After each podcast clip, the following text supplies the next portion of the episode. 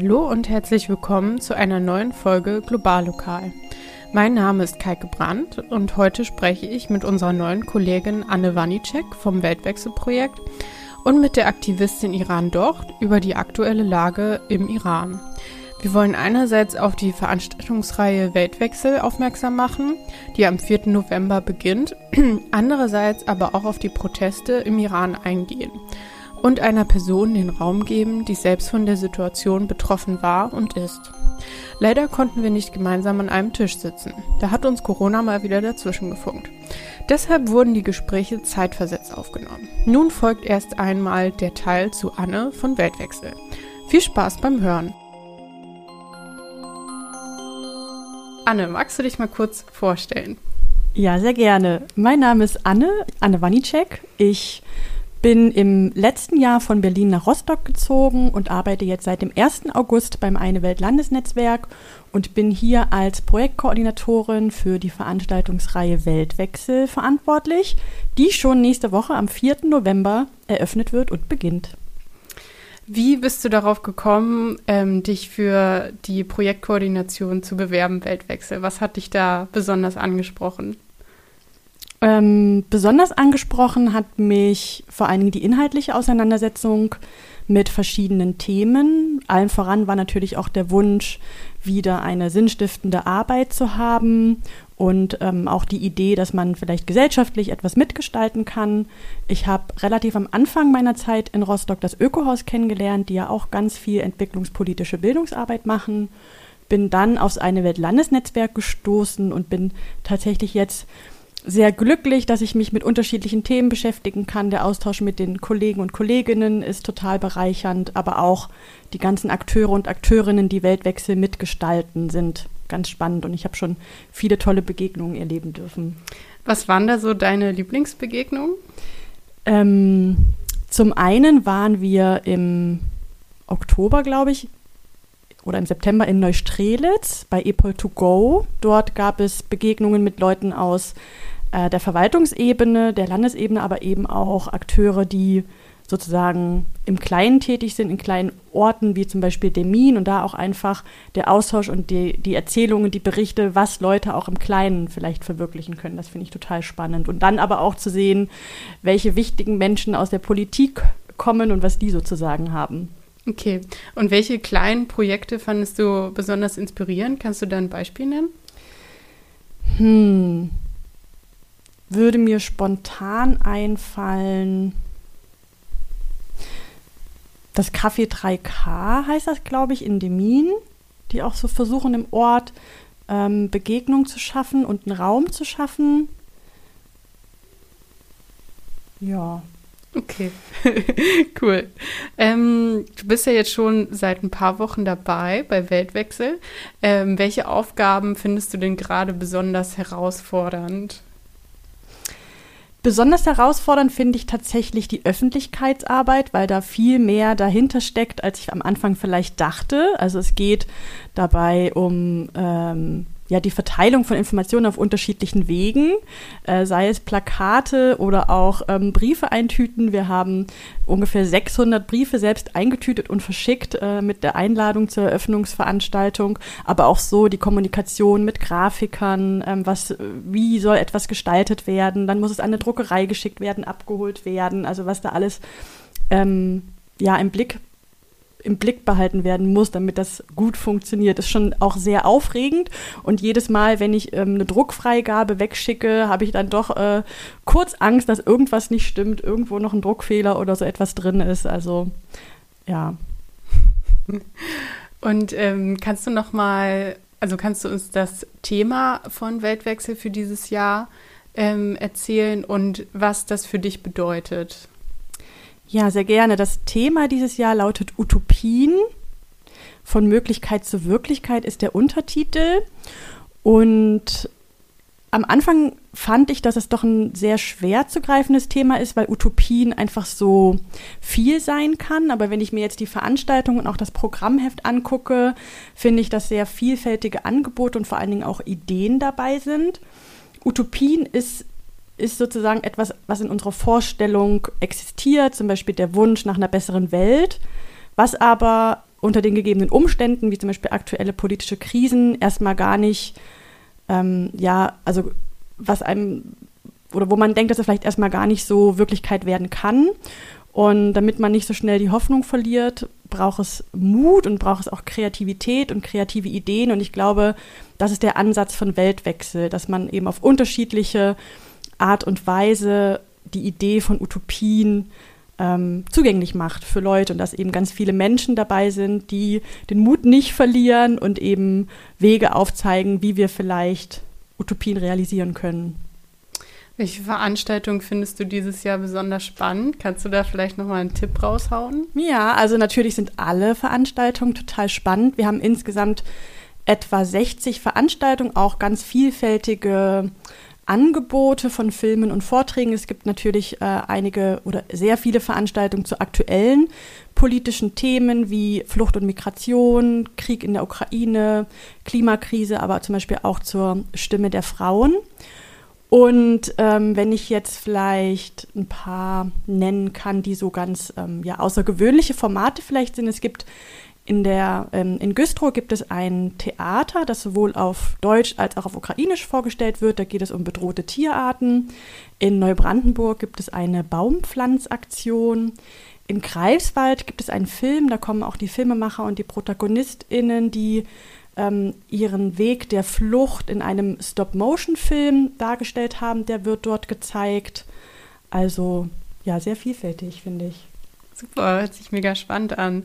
Wie siehst du denn die Zukunft von Weltwechsel oder was wünschst du dir vielleicht auch für die nächsten Jahre? Oh, das ist eine sehr gute Frage.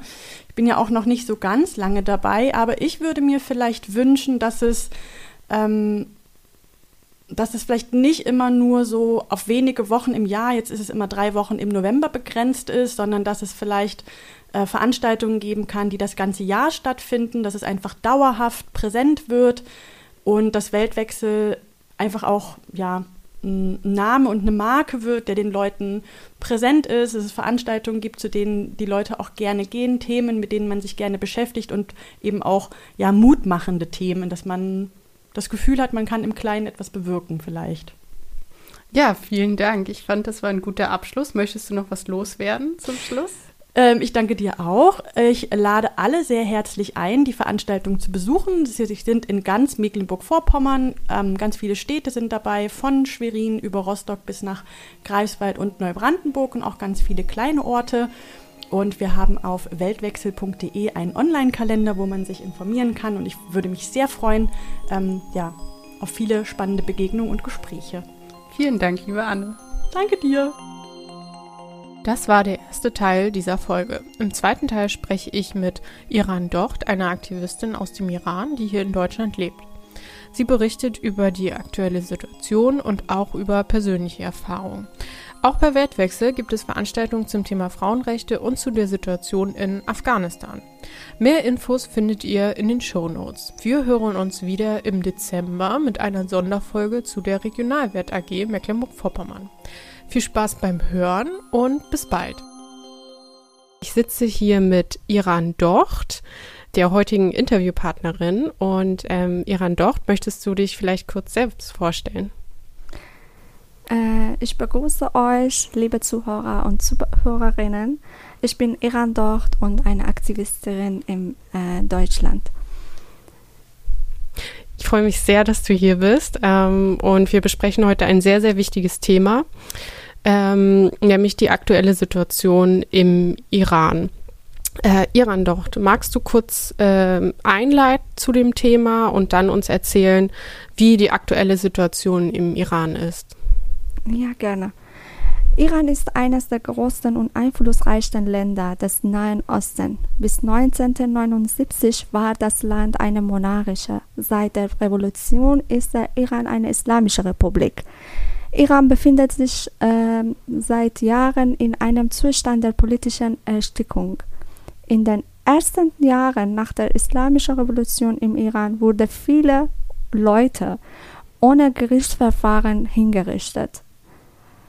Und äh, seit Mitte September wurde ein 22-jähriger Mädchen namens Masa Amini von Sittenpolizei festgenommen und geschlagen, und gestorben, weil ihre Haare raus aus dem Kopftuch war, waren. Äh, und die Leute, Menschen, äh, sind auf die Straße gekommen, um zu protestieren für diese unschuldigen Mädchen. Und wieder erschoss die Polizei äh, sie alle und tötete viele Leute wie Nikasha Karami, Hanna Nekia, Hadis Najafi und so viele junge Leute, die zwischen 15 bis äh, 20 Jahre alt waren. Mhm. Es gab ja schon in der jüngeren Geschichte vom Iran ähm, mehrere Demonstrationen oder Demonstrationswellen. Ähm, was ist jetzt der Unterschied zu dieser, also zu diesen Protesten im Iran? Genau. Äh, in diesen Jahren gab es viele Proteste und jedes Mal sind sie ge gescheitert, weil alle Demonstranten vom Regime massakriert wurden. Und äh, aber dieses Mal wurde es von der äh, Unterstützung der internationalen Welt begleitet und viele Medien und bekannte Influencer der Welt reagierten auf diesen Mord, indem sie sich ihre Haare geschnitten. Ja. Ähm, welche Bedrohung hat das Regime im Iran für Europa und besonders in Deutschland? Und ähm, vielleicht dazu, also du bist ja heute hier nicht mit deinem Klarnamen, sondern du möchtest anonym bleiben. Ähm, vielleicht kannst du unseren Zuhörern und Zuh Zuhörerinnen noch einmal erzählen, woran das liegt. Äh, ja, ähm, eigentlich ich will anonym bleiben, da das ist eine Bedrohung für, mein, äh, für ich und für meine Familie, weil äh, die Leute, die mh, einen Zusammenhang mit Regime haben oder von diesem Regime sind, wohnen auch in Deutschland und zwischen uns. Und das ist wirklich eine große Bedrohung und ich will nicht identifizieren werden. Und, äh, und ähm, also politisch gesehen, ähm, welche Bedrohung hat das Regime äh, besonders für Deutschland? Also siehst du da, also wie würdest du da ähm, das beschreiben? Ja, äh, erste Seite ist der Iran einer der stärksten Unterstützer Russland und ein großer Lieferant tödlicher Kriegswaffen und ein Produzent von Atombomben. Andererseits ist der Iran ein Handelskunde Deutschland, dass dessen Handel in den letzten Jahren eingeschränkt wurde. Wie ist deine Erwartung oder eure Erwartung ähm, gegenüber Europa und besonders Deutschland? Also welches, welches Verhalten wäre sozusagen wünschenswert? Ja, was wir von Deutschland und der gesamten Europäischen Union und äh, USA erwarten, ist, äh, sie nicht nur in Worten, sondern auch in Taten zeigen, durch die Ausweisung oder Sanktion der Personen, die zu diesem Regime angehören, wie zum Beispiel Botschaften. Und ich muss noch erwähnen, dass äh, die Beziehungen zwischen den Ländern definitiv viel besser und profitabler sein werden, wenn dieses Regime fällt. Mhm. Was wünschst du dir für die Zukunft? Also was, was sind deine Hoffnungen?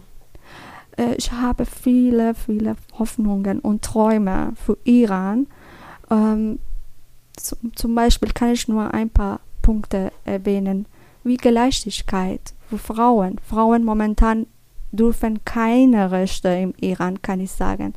Sie dürfen nicht singen, sie dürfen nicht tanzen, sie dürfen äh, nicht ohne Kopftuch oder länger Mantel äh, rauskommen. Und sie sind in große Beschränkungen und, und sie sind unter Druck. Und äh, wir haben keine guten Beziehungen zwischen äh, unserem Land und internationalen. Und äh, die Leute wollen das nicht. Wir wollen mit anderen Leuten auch äh, Kontakt haben. Diese Regime lassen uns nicht einfach atmen.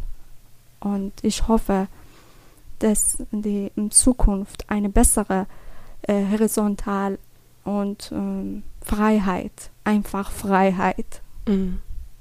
Hast du da eine persönliche Geschichte dazu? Also hast du schon mal etwas äh, in der Art erlebt im Iran oder deine Familie? Ja, als ich nur 23 Jahre alt war und äh, wurde ich auch gehaftet von Sittenpolizei, genauso wie Massa Amini, wegen meiner Kopftuch und meiner Mantel.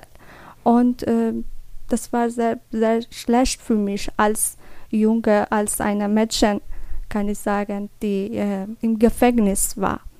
Und äh, wie eine Mörder haben sie mit mir verhalten.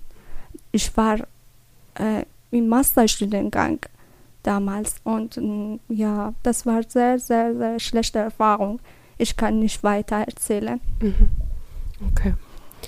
Ähm, wie können wir hier in Deutschland unterstützen? Also wir zum Beispiel als Einzelperson, ähm, aber auch in größeren Gruppen zum Beispiel. Äh, ja, ich bitte euch um äh, Unterstützung, um, um äh, Sie können uns einfach unsere Stimme sein mit Unterstützung in ähm, Netzwerken. Sagen, was passiert im Iran. Einfach erzählen die Leute. Und äh, aber auch, wir haben, wie schon gesagt, Erwartung von äh, politischen, dass äh, diese Leute in Deutschland rausbringen. Sie dürfen nicht hier einfach äh, wohnen. Ihre Kinder äh, studieren einfach in besten Universitäten. Aber sie lassen nicht äh, uns einfach äh, im Iran atmen. Mhm. Ähm, was möchtest du noch loswerden? Was ist dir noch wichtig hier zu sagen? Äh, ich bedanke euch für äh, Ihre Unterstützung und dass Sie mir hier eingeladen für dieses Interview. Und äh, ich hoffe, wie schon gesagt, Freiheit. Äh, und muss ich auch noch erwähnen, unser Motto ist Frau, Leben, Freiheit. Mhm. Okay. Vielen, vielen Dank, Iran Docht. Ich bin ähm, super froh, dass du hier heute die Plattform hattest und ähm, das in die Welt rausgeben konntest. Vielen, vielen Dank. Am Schluss wollen wir noch ein Lied spielen. Ähm, möchtest du kurz erzählen, was das für ein Lied ist? Ja, äh, das eine Singer hat äh, einen Lied von Iran geschrieben und äh, das, das heißt Freiheit. Sie können äh, zuhören. Okay, cool. Vielen, vielen Dank. Gerne.